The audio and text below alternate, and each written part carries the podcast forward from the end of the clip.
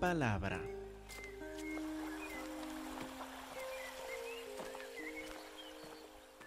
Primero de Juan, versículo 5, donde todo se queda exactamente como se lee.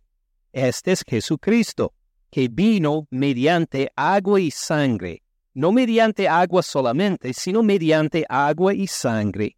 Y el Espíritu es el que da testimonio, porque el Espíritu es la verdad. Porque tres son los que dan testimonio en el cielo. Ahora, donde dice en el cielo, es donde dejó de escribir este versículo el apóstol Juan.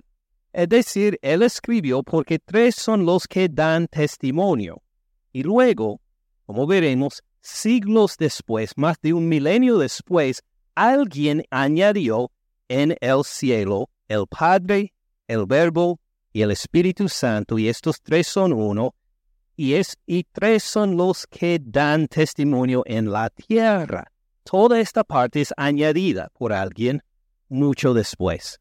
El apóstol Juan no lo escribió, pero volvió a escribir donde dice el Espíritu, el agua y la sangre, y estos tres concuerdan. Entonces, si lo leemos tal como el apóstol Juan lo escribió, el versículo, 10, el versículo 7 dice lo siguiente, porque tres son los que dan testimonio.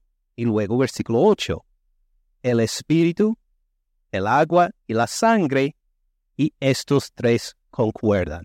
De hecho, si tiene una Biblia bilingüe, como la que tengo yo, con una traducción en inglés al lado, probablemente no incluye la parte que no leí.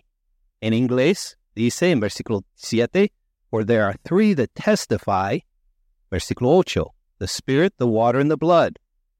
And these three are in agreement.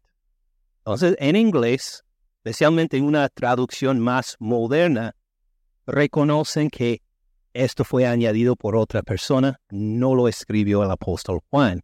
Y este, pero en español aparece este versículo adicional.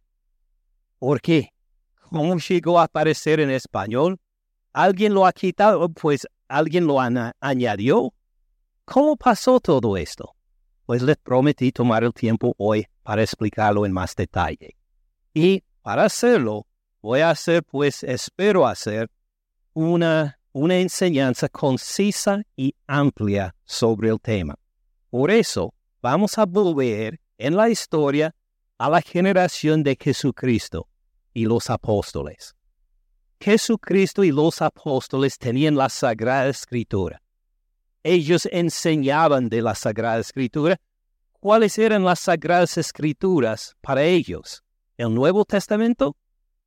No, no se había escrito todavía el lo que llamamos el Antiguo Testamento. Ahora, podemos mirar brevemente para ver lo que enseña Dios sobre el Antiguo Testamento en la carta a los Romanos, Romanos 3.1. ¿Qué ventaja tiene pues el judío? ¿O de qué aprovecha la circuncisión? ¿Qué, ventaja hay en ser judío? ¿Qué ventajas tiene el hecho de que uh, uno se identifica con el judío? Versículo 2 nos dice, mucho, en todas maneras.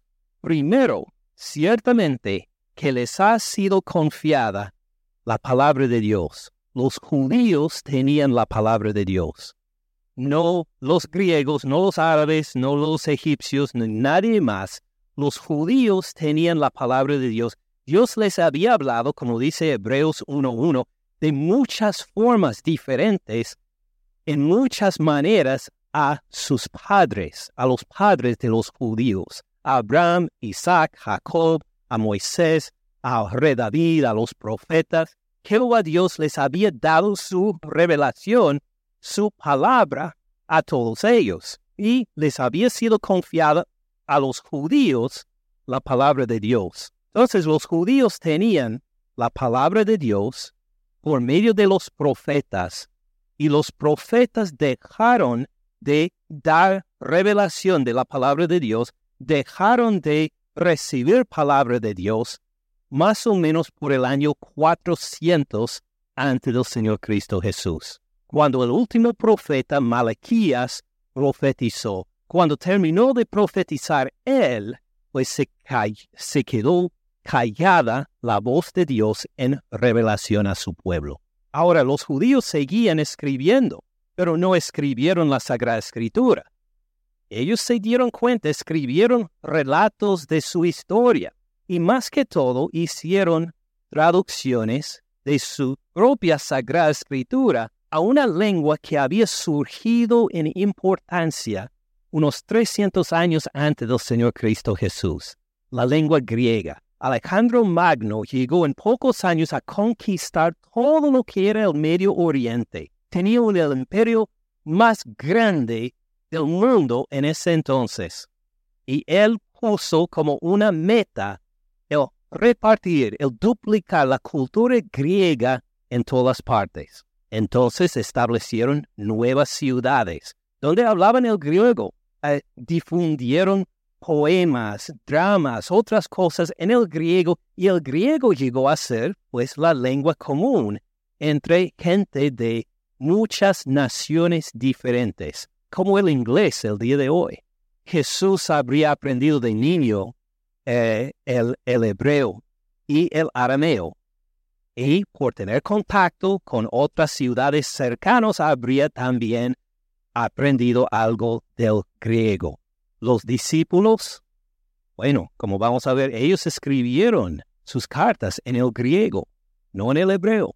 Era la era la lengua para poder comunicarse entre todos y así había sido por 300 años. Entonces, aunque la voz de Dios ya dejó de hablar en ese tiempo entre Malaquías y la generación de Jesús cuando llegó a hablar con Juan el Bautista, aunque hubo un silencio ahí, los judíos seguían escribiendo, seguían comunicándose en el hebreo, en el arameo y hasta algunos en el griego también, especialmente con los que trabajaban en otras, ah, en otras tierras alrededor de la tierra prometida. Entonces, llegando a la generación de Jesús y sus discípulos, tenían las sagradas escrituras en el hebreo, en la lengua que Dios utilizó para revelarlas, y sabían también la traducción en el griego de las mismas sagradas escrituras. Pero la palabra de Dios, como acabamos de ver, ha sido confiado a los judíos. Esta era la revelación de Dios. Y entonces Jesús enseña a sus discípulos. Tiene un ministerio breve de solo tres años. Muere, resucita de los muertos, y él dejó varias cosas escritas para enseñar a sus discípulos, ¿verdad? No, ¿Qué escribió Jesús? Él no escribió nada. No dejó ningún libro. No dejó ninguna carta de Jesús a los romanos o a quienes sean. Jesús no escribió nada, pero le dio esta promesa a sus discípulos. Miren Juan 14, 26. Es la noche de la última cena con los discípulos. Ya les había dicho que iba a ser crucificado va a resucitar de los muertos al tercer día, pero les da una instrucción más profunda de lo mismo, para que no se alteren. Y les explica, entre otras cosas, del consolador, del Espíritu Santo, de que Él no los iba a dejar como huérfanos, sino que el Padre les iba a mandar el Espíritu Santo para guiarlos. Y así les promete en Juan 14, versículo 26. Mas el consolador, el Espíritu Santo, a quien el Padre enviará en mi nombre, Él les enseñará todas las cosas y les recordará todo lo que yo les he dicho. Entonces, y les iba a dar a sus discípulos el Espíritu Santo que les iba a dirigir en todo lo necesario en cuanto a la salvación, en cuanto a las cosas de Dios. Y les iba a recordar todas las cosas que Él les había enseñado. porque les voy a dar mi Espíritu Santo. Mi Espíritu Santo les va a enseñar todo y les va a hacer recordar todo lo que les he enseñado. Porque nuestro Señor Cristo Jesús sabe, Él no escribió nada, pero sus discípulos sí iban a escribir. Sus discípulos, además de predicar, además de enseñar verbalmente, iban a escribir todo lo necesario acerca de nuestra fe. Y así empezaron temprano a escribir. Parece que la primera carta fue escrita, que fue escrita, no sabemos con exactitud, parece que la primera fue la carta a los Gálatas, que escribió el apóstol Pablo. Y poco después parece que los apóstoles escribieron una carta que tenemos en el libro de Hechos. Miren Hechos capítulo 15 para ver algo que escribieron los apóstoles muy temprano en la historia de la iglesia. En Hechos capítulo 15 versículo 1 nos cuenta de la, de la situación. Luego versículo 22 es donde empieza la carta. Vamos primero a Hechos 15 versículo 1. Entonces algunos que venían de Judea enseñaban a los hermanos, a los hermanos gentiles, que recién se habían convertido al Señor Cristo Jesús, si no se circuncidan ustedes conforme al rito de Moisés, no pueden ser salvos. Entonces empezó una doctrina falsa. Algunos que llegaron a los nuevos cristianos para decir, si ustedes no se circuncidan, no pueden ser salvos. Para ser salvos tiene que ser, circuncidados igual como todos los judíos. ¿Tendrá la razón ellos? Pues acuérdense que en Hechos 15, pues nos cuenta Lucas como los apóstoles y otros lo discutieron y llegaron a esta conclusión que pusieron en una carta. Hechos 15, versículo 22. Entonces pareció bien a los apóstoles y a los ancianos con toda la iglesia elegir de entre ellos varones y enviarlos a Antioquía con Pablo y Bernabé, a Judas, que tenía por sobrenombre Barsabás, y a Silas, varones principales entre los hermanos, y escribir por conducto de ellos, los apóstoles y los ancianos, a los hermanos de entre los gentiles que están en Antioquía, en Siria, en Cilicia, salud, por cuanto hemos oído que algunos han salido de nosotros, a los cuales no dimos orden, les han inquietado con palabras, perturbando sus almas, mandando circuncidarse y guardar la ley. Nos ha parecido bien, habiendo llegado a un acuerdo, elegir varones y enviarlos a ustedes con nuestros amados Bernabé y Pablo, hombres que han expuesto su vida por el nombre de nuestro Señor Jesucristo. Así que enviamos a Judas y a Silas los cuales también de palabra les harán saber lo mismo, porque ha parecido bien a quién. Le ha parecido bien a Pedro, dice, ¿verdad? No. Le ha parecido bien a Jacobo. No. Le ha parecido bien a los apóstoles. No, al Espíritu Santo. Ellos se dieron cuenta de lo que acaban de decidir, lo que estaban escribiendo, y era inspirado por el Espíritu Santo era Dios mismo que hablaba por medio de ellos para comunicar la resolución de este asunto a las iglesias de los gentiles. Ha parecido bien al Espíritu Santo y a nosotros no imponerles ninguna carga más que estas cosas necesarias, que se abstengan de lo sacrificado a ídolos, de sangre, de ahogado y de fornicación de las cuales cosas si se guardan, bien harán. Pásenlo bien. Y así cierran la carta. Entonces, aquí simplemente es un ejemplo pequeño de cómo los apóstoles desde temprano empezaron a escribir, a escribir no su parecer, no su opinión, sino a escribir la palabra de Dios mismo. La primera carta, probablemente la carta a los Gálatas. Luego esta carta, esta pequeña sección ahora que encontramos en el libro de Hechos.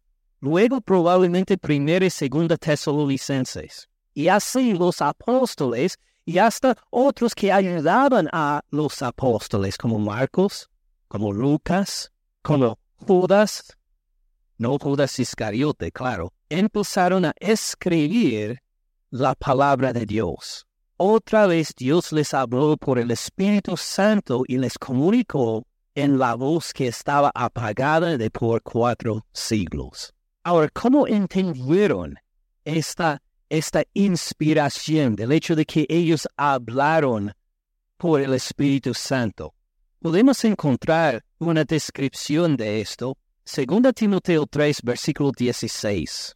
Aquí dice que parte de la escritura es inspirada por Dios. Correcto, toda la escritura. No solo una parte, no solo las ideas en la Sagrada Escritura, toda la escritura es inspirada por Dios. Ven las cuatro palabras en español, es inspirada por Dios.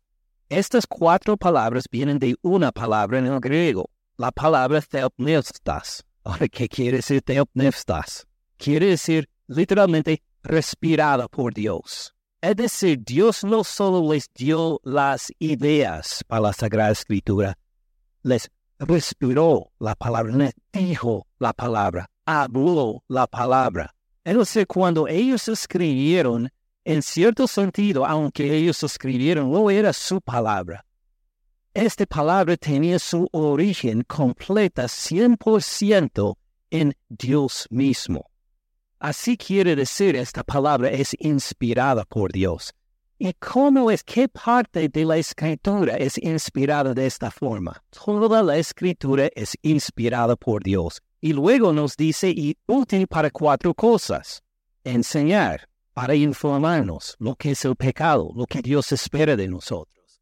A cómo encontrar el perdón de pecados nos enseña la Sagrada Escritura. También para redarguir, ¿Qué significa redarguir? Usted utilizó la palabra redarguir hoy. No me redarguyas, por favor, mamá. ¿Alguien lo dijo hoy? No, no usamos mucho esta palabra. ¿Qué quiere decir? Significa que uno está delante del juez en la corte y es culpable. Y le dice el juez, eres culpable. Así hace la palabra de Dios a nosotros.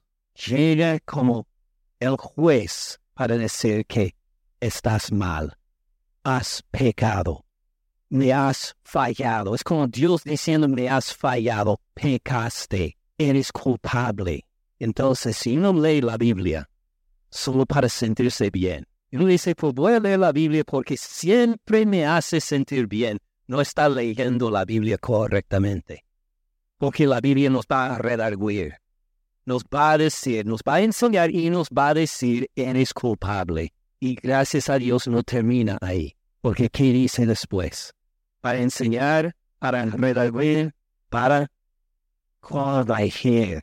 Nos dice, no tenemos que quedarnos en el estatus de ser culpables. Podemos encontrar el perdón.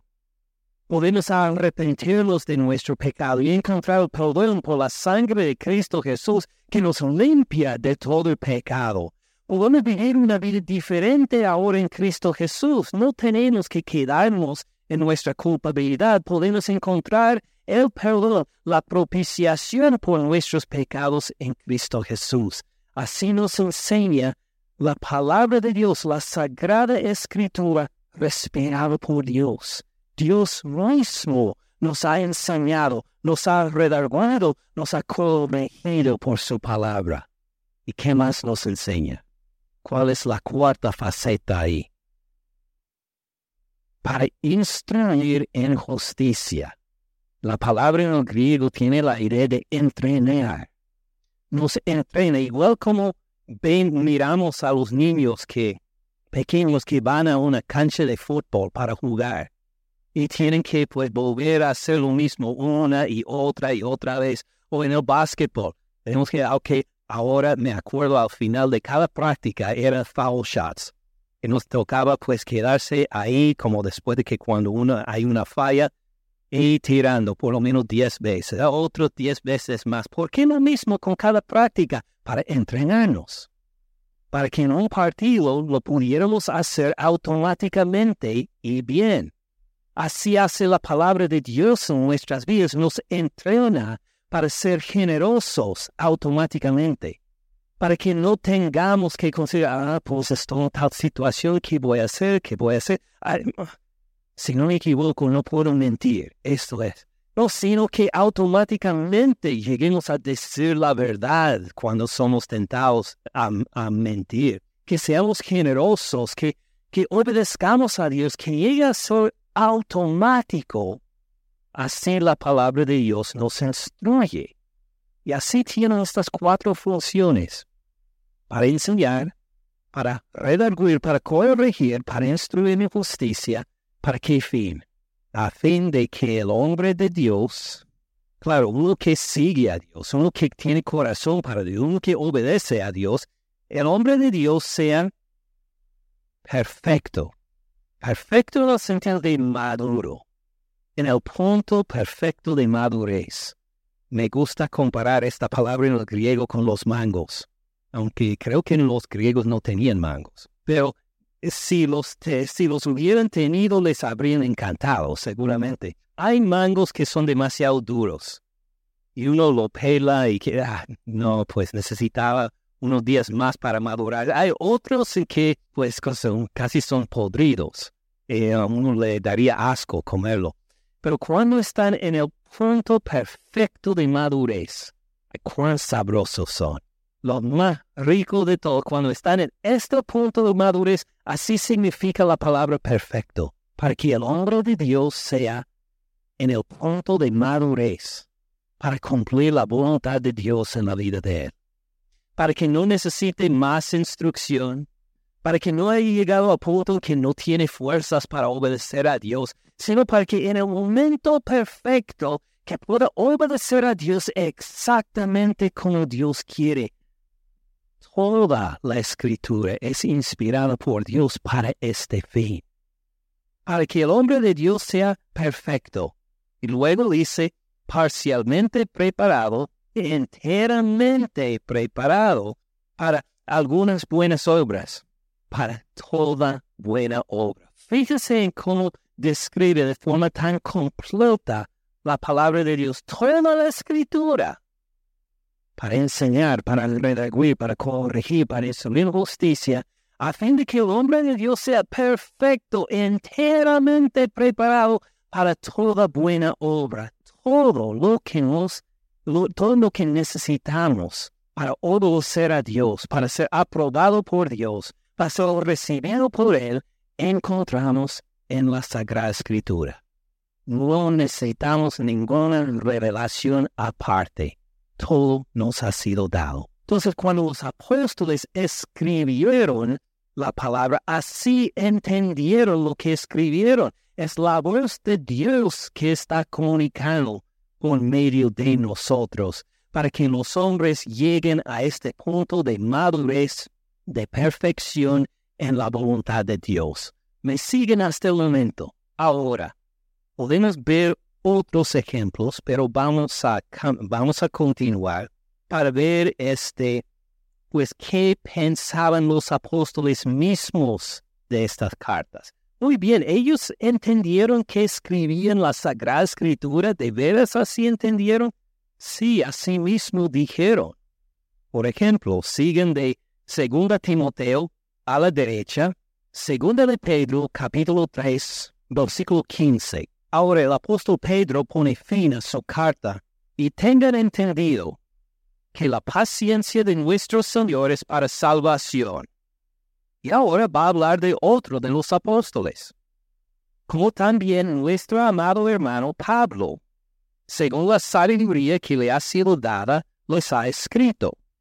Entonces Pedro se dio cuenta que escribía un grupo que ya habían a, quienes ya habían escrito el apóstol Pablo y hace referencia a estas cartas que les, escribió Pablo.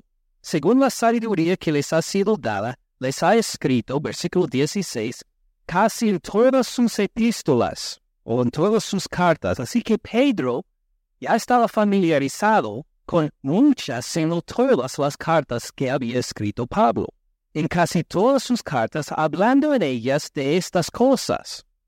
Decir que lo que escribe él está de acuerdo con lo que escribió Pablo, entre los cuales hay algunas difíciles de entender. ¿Qué reacción tenía Pedro al, leer las cartas de Pablo? Ah, pues sí, lo entiendo, estoy de acuerdo, pero algunas cosas son difíciles de entender. Pablo era un hombre muy inteligente. Dios lo utilizó de forma grande y dijo que sí, hay cosas que dice que son difíciles de entender. Pero mire bien lo que sigue. Las cuales los inductos. ¿Quiénes son los inductos? Los que no saben leerlo correctamente. Los que no saben leer las cartas de Pablo. Los que, no solo esto, inconstantes. Algunos que lo leen son inconstantes, que no siguen al Señor Cristo Jesús como deben. Eh, se identifican como cristianos a veces y a veces se encuentran en, otra cosa. Pero mire, otra vez desde el principio de 16, casi en todas sus epístolas o sus cartas, hablando en ellas de estas cosas, entre las cuales hay algunas difíciles de entender, las cuales los indoctos e inconstantes torcen, como también, no dice las escrituras, como también las otras escrituras. Él entendió que las cartas de Pablo eran escritura. Igual como algunos tuercen las cartas de Pablo, también tuercen las otras escrituras para su propia perdición. Entonces, en la mente de Pedro, que ya conoció sino muchas o todas las cartas de Pablo estaban familiarizadas con estas cartas, las consideró escritura, inspirada por Dios, hablada por Dios, útil para enseñar, para redarguir, para corregir, para instruir la justicia, para que el hombre de Dios sea perfecto, enteramente preparado para toda buena obra. Para Pedro las cartas de Pablo eran difíciles de entender, algunas las tuerzan como las otras escrituras. Sus cartas eran la palabra de Dios. ¿Entienden? ¿Lo ven? La mayoría lo ven. Muy bien. Vamos a ver otro ejemplo y les ayudo con otro ejemplo también. Vuelvan a las cartas a Timoteo, esta vez a Primera Timoteo. Primera Timoteo. Estuvimos hace un momento en Segunda Timoteo. Vuelvan a Primera Timoteo 5, Versículo 17. Dice Pablo a Timoteo, los ancianos que gobiernan bien, sean tenidos por dignos de doble honor, mayormente los que trabajan en predicar y enseñar. Algunas instrucciones para la iglesia en donde se, ah, se encontró Timoteo. Fíjese bien en versículo 18. Pues la escritura dice, fíjense bien en el singular, la escritura, la palabra de Dios, la palabra hablada por Dios dice, no pondrás bozal al buey que trilla, y digno es el obrero de su salario. Así dice la escritura. Entonces, ¿dónde encontramos esta frase en la Sagrada Escritura? No pondrás bozal al buey que trilla. ¿Dónde se encuentra? Deuteronomio, correcto. Deuteronomio 25.4, qué memoria, impresionante. Es parte del Antiguo Testamento. La escritura dice, no pondrás bozal al buey que trilla. Y luego, digno es el obrero de su salario. ¿Dónde se encuentra? En Lucas. Pero Lucas es el Nuevo Testamento. La escritura dice, Deuteronomio, Lucas. Los dos son escritura es la voz de Dios que habló no por un apóstol. Lucas no fue apóstol. Lucas fue un ayudante, un colaborador de un apóstol. Trabajó con, con Pablo, pero todavía reconocía que Dios hablaba por estos hombres. Era su voz. Deuteronomio y Lucas, la escritura dice. Entonces había este espacio de silencio entre el Antiguo Testamento y el Nuevo, pero en esta generación en que no escribió Jesús, dijo mi Espíritu Santo les va a hacer recordar todo lo que les he enseñado y así estos hombres escribieron y también terminaron de escribir. ¿Cómo sabemos esto? Bueno, vamos a volver a la carta de Judas los que estuvieron con nosotros hace un año se acordarán cuando miramos y vimos versículo por versículo la carta de Judas. Es la penúltima carta o el penúltimo libro de la Biblia, del Nuevo Testamento. Antes del libro de Apocalipsis, casi al final está Judas. Judas solo hay un capítulo, entonces no decimos Judas capítulo porque solo, solo hay uno. Judas versículo 3, donde dice, amados, por la gran solicitud que tenía de escribirles acerca de nuestra común salvación, dijo que esto quería que fuera el tema de mi carta. Tuve que cambiar de idea. Me ha sido necesario escribirles exhortándoles que contiendan, que contendamos como, que contiendan ardientemente. Contendamos ardientemente, ¿por qué? Por la fe. ¿Y cómo es esta fe? La fe que ha sido una vez dada a los santos. Es decir, nuestra fe fue una vez dada. No es una revelación continua. No esperamos ninguna revelación en la generación después de los apóstoles o en la tercera generación después. Esta fe ha sido una vez dada, es completa y es entera y pues como veremos no podemos ni añadir ni quitar ni una palabra de esto. Miren en las últimas en los últimos versículos de su Biblia, en Apocalipsis 22, 18, yo testifico a todo aquel que oye las palabras de la profecía de este libro. Si alguno añade a estas cosas, Dios traerá sobre él las plagas que están escritas en este libro. Y si alguno quita de esta profecía, Dios quitará su parte del libro de la vida y de la santa ciudad y de las cosas que están escritas en este libro. ¿Podemos añadir algo a la revelación de Dios? ¿No podemos quitar algo de la revelación de Dios? No, esta revelación ha sido una vez dada, ya es completa, para que el hombre de Dios sea perfecto, enteramente preparado para toda buena obra. Dios habló, comunicó por esta los apóstoles de esta primera generación y ya no hay revelación adicional a que esperamos acerca de nuestra fe. ya se terminó esta revelación hablada por Dios. Y pues así fue. El último libro escrito por los apóstoles eran Apocalipsis, del último apóstol, el apóstol Juan. Y después de esto, con la Biblia completa del Antiguo y el Nuevo Testamento. Ya no, buscaban más revelación, lo que buscaban era conservar y copiar la revelación que tenían. Porque acuérdense, en esa época no hubo internet. No tenían copiadoras. No era que, oh, mire, mire la carta que nos dio el apóstol Pablo. Voy a, voy a mandar 500 copias a, todos mis amigos, lo voy a mandar en correo electrónico a todos, lo voy a poner en WhatsApp y, y todos la pueden leer. No hubo estas opciones. Pero fíjese que los apóstoles dijeron que sí tenían que comunicar esta palabra a los otros. Por ejemplo, miren en Primera Tesalonicenses, capítulo 5, versículo 27, el penúltimo versículo. Dice, les conjuro por el Señor. Mire qué fuerte es ese mandato. Les conjuro por el Señor Cristo Jesús. Ustedes están responsables delante del Señor Cristo Jesús por lo que les voy a mandar. Pues ya tienen nuestra atención, ¿verdad? ¿Qué os manda? Que esta carta se lea a todos los santos hermanos.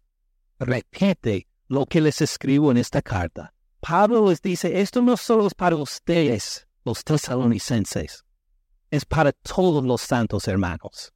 Repítenlo a todos. Estas no son instrucciones privadas que ustedes las guarden para sí. Es para otros. Miren también en Colosenses.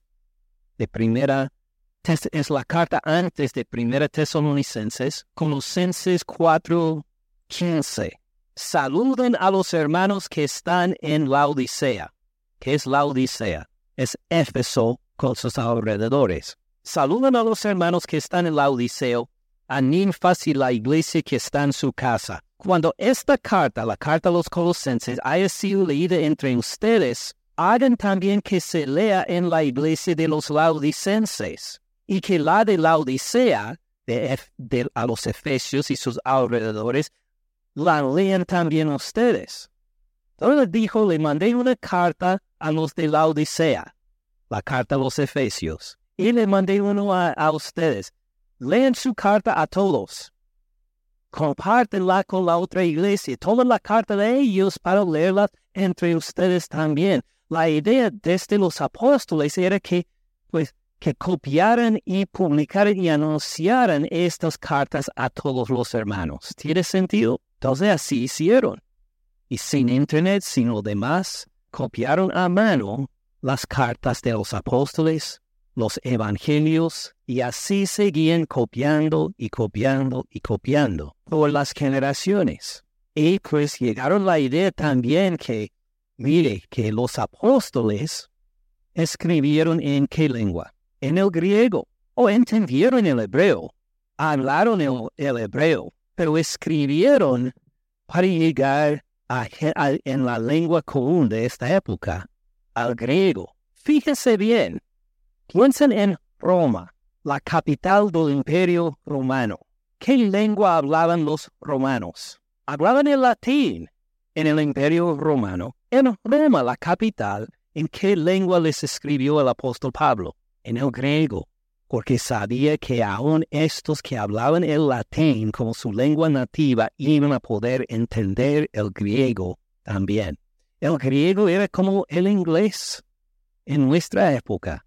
Se quiere comunicar con gente de otros países, hoy uno pues debe aprender el inglés. En ese entonces debía aprender el griego. Y entonces él pudo llegar al centro de Roma, por favor. Donde todos hablaban latín, pero escribirles en el griego y saber que les iban a entender. Entonces copiaban la Sagrada Escritura en el griego, en todas partes. Pero ¿qué pasó? Luego el imperio romano empezó a pues, deshacerse. Y el transporte y la comunicación con las comunidades que hablaban el griego, pues de como lengua natal, empezaban a separarse. Entonces dijeron, tenemos estas maravillosas cartas, la palabra de Dios en el griego, pero ¿no sería mejor traducirlos a nuestra lengua también? Y fue una excelente idea.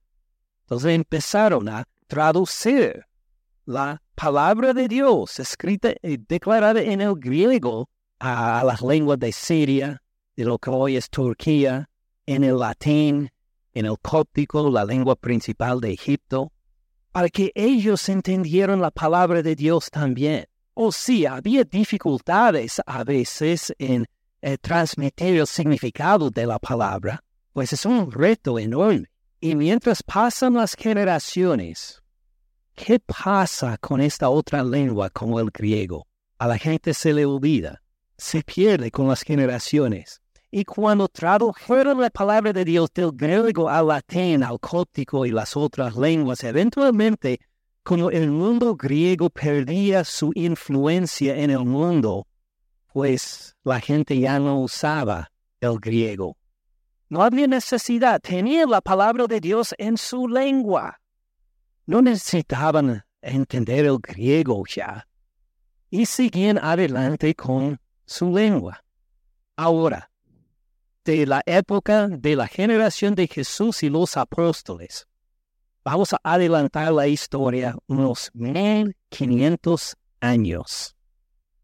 A Europa, donde hablaban latín entre ellos como lengua franca, como una lengua común y corriente. Pero la gente ya hablaba otras lenguas que no existían en el tiempo de Jesús, lenguas como el español, como el italiano, como el alemán, como el inglés, lenguas que todavía no existirían hasta por 900 o mil años después de Jesús. ¿En qué lengua estaba la palabra de Dios para ellos en el año 1500. En el griego, ya esto se había perdido hace tiempo. En latín, porque en los 300 años, 330 años después del Señor Cristo Jesús, Jerónimo, un traductor excelente del hebreo y del griego, hizo una traducción de la Biblia en el latín, llamado la Vulgata. Vulgata porque vulgata viene de la palabra en latín para lo común. Es decir, en la lengua común de la gente de su época el latín. Pero en 1500, ¿cuánta gente hablaba el latín? Solo los que tenían una educación formal muy avanzada. A los sacerdotes, los abogados. Ahora, unos sacerdotes católicos decidieron queremos ahora con una nueva invención que había llegado, a que era eh, la prensa, la prensa móvil, que no tenían que escribir las, copiar las cosas por mano ya, sino que podía preparar una máquina para con tinta imprimir una hoja y luego otra hoja exactamente lo mismo y una tercera y seguir imprimiendo hasta 50, 100, 500 hojas de papel. Esto era como la llegada de Internet para nosotros en nuestra generación. Y uno, en particular, Francisco Jiménez de Cisneros, en 1502, dijo, queremos preparar una Biblia, una Biblia con una columna en el hebreo, con una columna en el griego, con una columna en el arameo y una columna en el latín.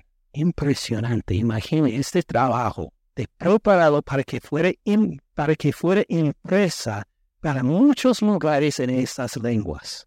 Entonces, Francisco Jiménez de Cisneros empezó este proyecto en Alcalá de Henares, en España, y pues mientras formularon esta Biblia, decidió, decidieron esperar al final la aprobación del Papa para asegurar que esta Biblia iba a ser una Biblia exacta, precisa, exactamente como debe ser. Había otros sacerdotes en Alemania que al escuchar esto dijeron, mire, si ellos nos ganan en el mercado, imagine cuánta gente va a querer comprar esta Biblia. Si nosotros no llegamos a vender una parecida antes, entonces vamos a perder gran negocio. Entonces hablaron con un sacerdote ah, llamado Erasmo para que él preparara no necesariamente una Biblia en hebrea y aramea, en el griego y pues en latín, sino una en el griego principalmente. Y si quiere añadir el latín también, que lo hiciera.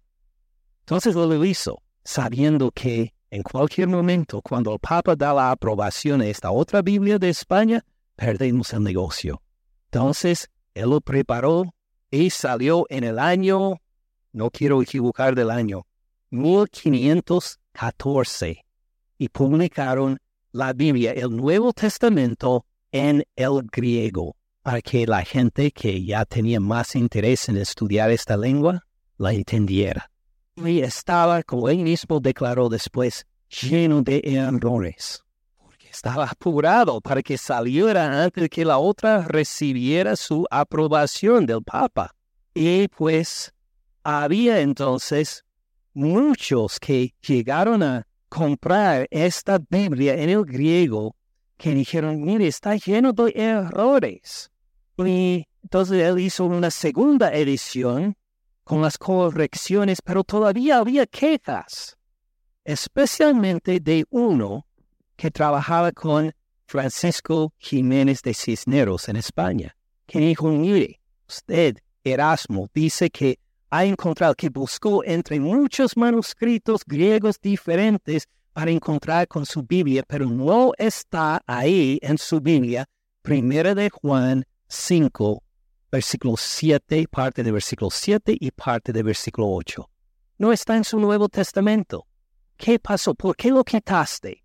dijo, mire, yo busqué entre manuscritos griegos y no lo encontré. Entonces, y le retó a todos en ese entonces, si ustedes me pueden mostrar, aunque sea un manuscrito griego con 1 de Juan 5, tal como lo vemos en el latín, y todo versículo 8, tal como lo vemos en latín, entonces lo voy a publicar en la próxima edición de mi Nuevo Testamento. Y pasaron meses, y de repente alguien en Inglaterra, en la Universidad de Oxford, dijo, mire, aquí está un manuscrito en griego con estos versículos. Y lo miró, entonces en la próxima edición lo puso y no lo encuentro en ninguna otra parte. De repente, unos meses después de Inglaterra, sale un manuscrito que parece como si alguien lo hubiera escrito en nuestro tiempo. Ahora, una ciencia fascinante es mirar la escritura de la gente por los siglos. No sé si ha notado, si tiene, por ejemplo, una carta escrita por su abuelo y se ha notado la diferencia. Me doy cuenta que, mire, ellos tenían una escritura impresionante y mi escritura, a veces la gente dice, oh, pues, pastor, tú escribes de una forma tan, tan linda en comparación con mis abuelos, no. No, y si uno mira una carta de los abuelos de ellos, tenían otra forma aún más elegante de escribir. Es decir, nuestra forma de escribir por Lerno cambia con el tiempo, con las generaciones, y algunos investigan aún la forma en que uno escribe para poder identificar viene de este siglo, viene de esta generación, viene de este lugar, viene de estos años. Así se puede identificar por la forma en que la gente escribe. ¿Se acuerda de este manuscrito que apareció de repente?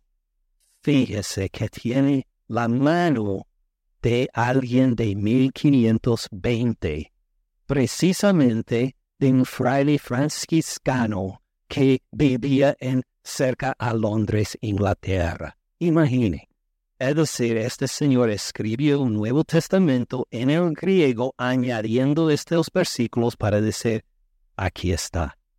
Ahora, Erasmo buscó entre manuscritos griegos, no encontró estos versículos, pero ya estaban en el latín, en la Vulgata, 1500 años después de la llegada de Cristo Jesús. ¿Cómo llegó a aparecer en latín sin estar en el griego. ¿Cómo es que entró durante estos 1500 años? ¿Cómo entró a ser parte de la palabra de Dios en el latín? Pero no en el griego ni en ninguna otra lengua desde entonces.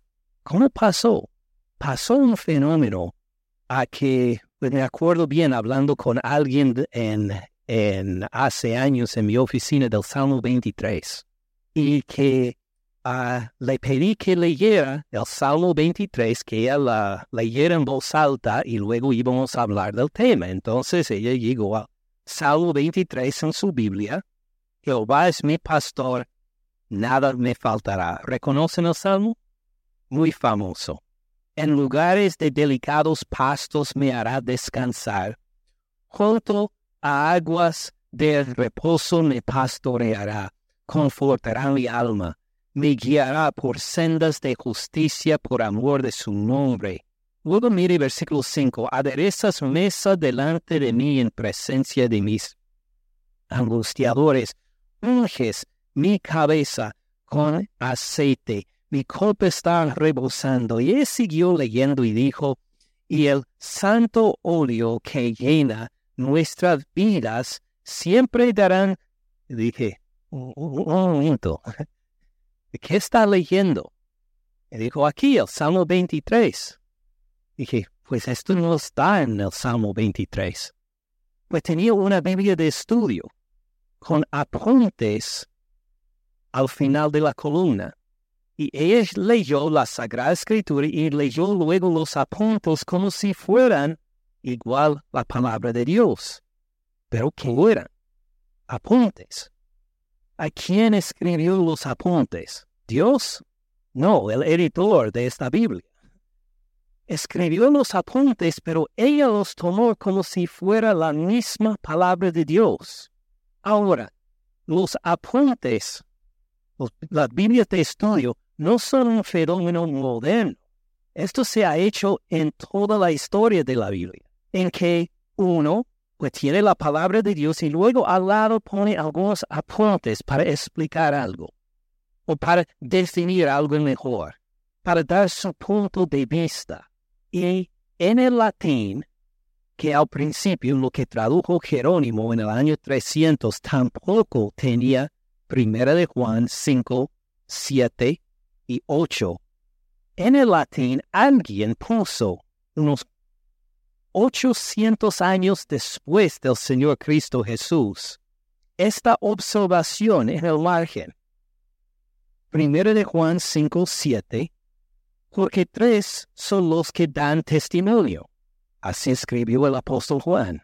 Pero alguien 800 años después del Señor Cristo Jesús en el latín puso a la margen algo que les pareció interesante en el cielo. En el cielo, el Padre, el Verbo y el Espíritu Santo. Y estos tres son uno. Y tres son los que dan testimonio en la tierra. Y luego lo que dijo el apóstol Juan. El Espíritu, el agua y la sangre, y estos tres concuerdan. Es decir, alguien, unos 800 años después del Señor Cristo Jesús, puso en el margen de su Biblia algo que le pareció interesante. ¿Sabe? Hay, según Juan, hay el agua, la sangre y el espíritu. Y estos tres son uno, un testimonio. Fíjese, es como la Trinidad, el Padre, el Hijo y el Espíritu Santo. Y como los tres son uno y dan testimonio en el cielo, pues es el agua, la sangre y el Espíritu Santo en la tierra y así puso en, en la margen de su Biblia, como los apuntes que puso en su copia. ¿Qué pasó en los años? Pues algunos viéndolo, copiándolo por mano, dijeron, oh, mire, la palabra continúa acá a la margen. Ah, el apóstol Juan puso, mire, que todos son los que dan testimonio en el cielo, el Padre, el Verbo y el Espíritu Santo, y estos tres son uno y lo pone como si fuera parte de la carta y así todos entonces siguen repitiendo lo mismo por los años, por los siglos. ¿Cómo sabemos que fue así? Antes del año 800 no aparece en ningún, ningún ejemplo de la Biblia. No aparece en el griego por ninguna parte, de ninguna manera, hasta 1520. Y en las otras lenguas, las otras traducciones de la Biblia, si no vienen del latín, tampoco aparece. Fíjese que es una declaración impresionante de la Trinidad. El, Padre, el Hijo y el Espíritu Santo son uno. Pero en la historia de la Iglesia, cuando había las luchas fuertes por la doctrina de la Trinidad, y había teólogos impresionantes como Anastasio, como Gregorio de Nanciano y otros que, que hasta arriesgaron la vida para poder definir correctamente la doctrina de la Trinidad. Ellos nunca ni una vez hicieron referencia a este, a este versículo. ¿Por qué no? Porque no estaban sus Biblias. No existía. Si alguien quiere apoyar la doctrina de la Trinidad, mire, aquí está, ya se acaba todo el asunto, ya se acaba la discusión. Pero estos señores que estaban apoyando la doctrina de la Trinidad, nunca jamás lo citaron, porque no estaba en la Biblia. No apareció por otros 500 años más. Entonces, para resumir, Jesucristo dio el Espíritu Santo a sus discípulos que hablaron la palabra de Dios, la palabra inspirada de Dios, y ya se cerró. Y de ahí, pues, copiaron la palabra de Dios, la tradujeron, pero de vez en cuando, raras veces, de repente una frase extra aparece. Y nuestra parte es examinar cómo ora la palabra de Dios entre tantas traducciones, entre tantas culturas, para ver, mire, este medio versículo de siete y medio versículo de ocho no es todo lo que escribió el apóstol Juan.